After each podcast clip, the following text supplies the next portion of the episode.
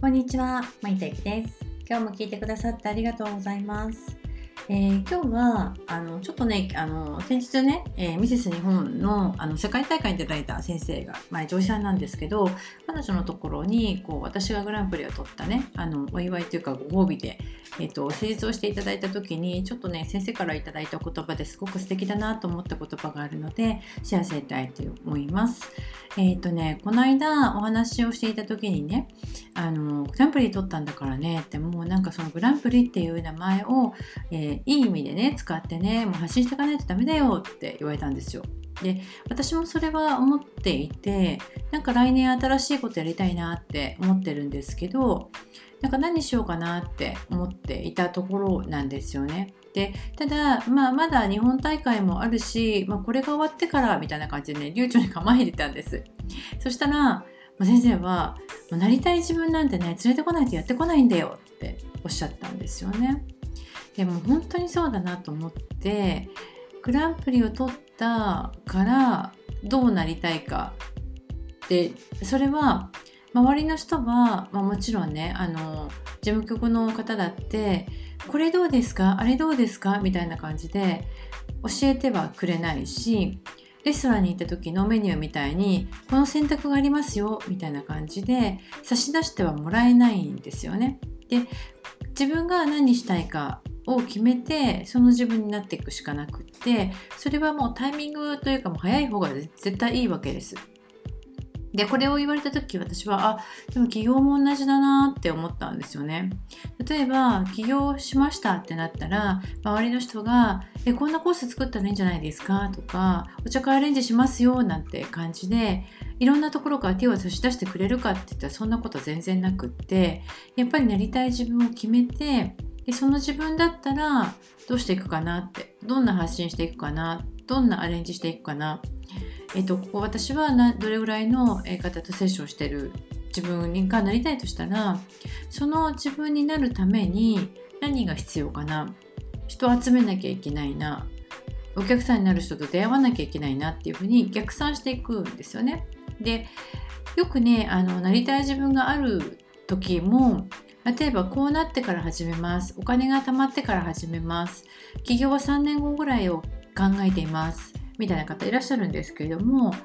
あの手に入ってない今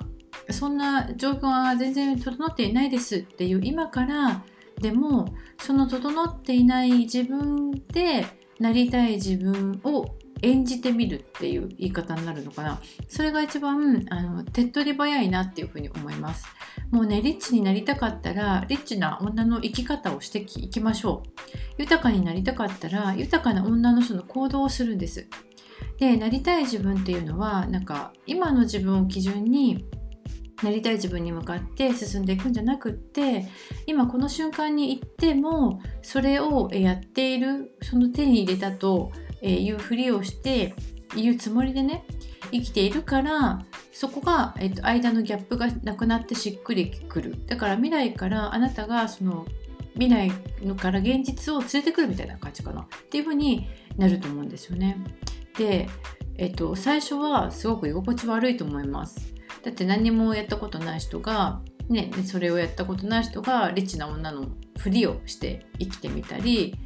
まああれですよねだから女優をやったことない人が女優さんになったふりをして演技をしてみるみたいな感じだったと思うんですけど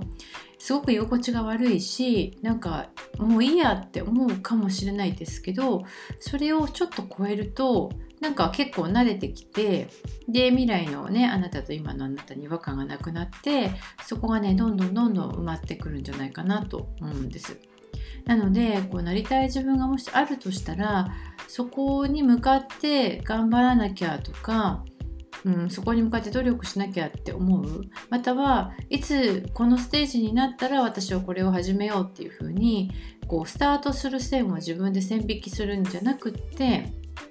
もう私はもうこれをできている人っていう風に思ってみるといいんじゃないかなと思います。ちなみに私はコンテスト前何やってたかというとあの今だからですけどこうポットで、ね、出てなんかポッと取ってきたわけでは決してなくってこう夜中夜にあのお家でね1 3センチのヒール履くから1 3センチのヒールを毎日履いてでドレス着てで、えっと、鏡に向かってこう一生懸命なんかねポーズの練習 YouTube 見ながらポーズの練習してました。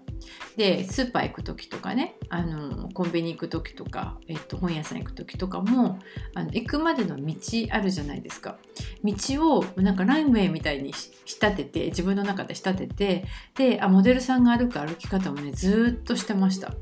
でそこでなんか体に覚えさせるみたいな感じのことをやってました。だからそのなんとかなりたいっていうねもし何かあればあればもうそこになった自分としてやってみてください。あなたはどんな自分にどんな未来の自分になっていきますか？ちょっとね考えてみるといいんじゃないかなと思います。今日のお話は以上になります。今日も聞いてくださってありがとうございました。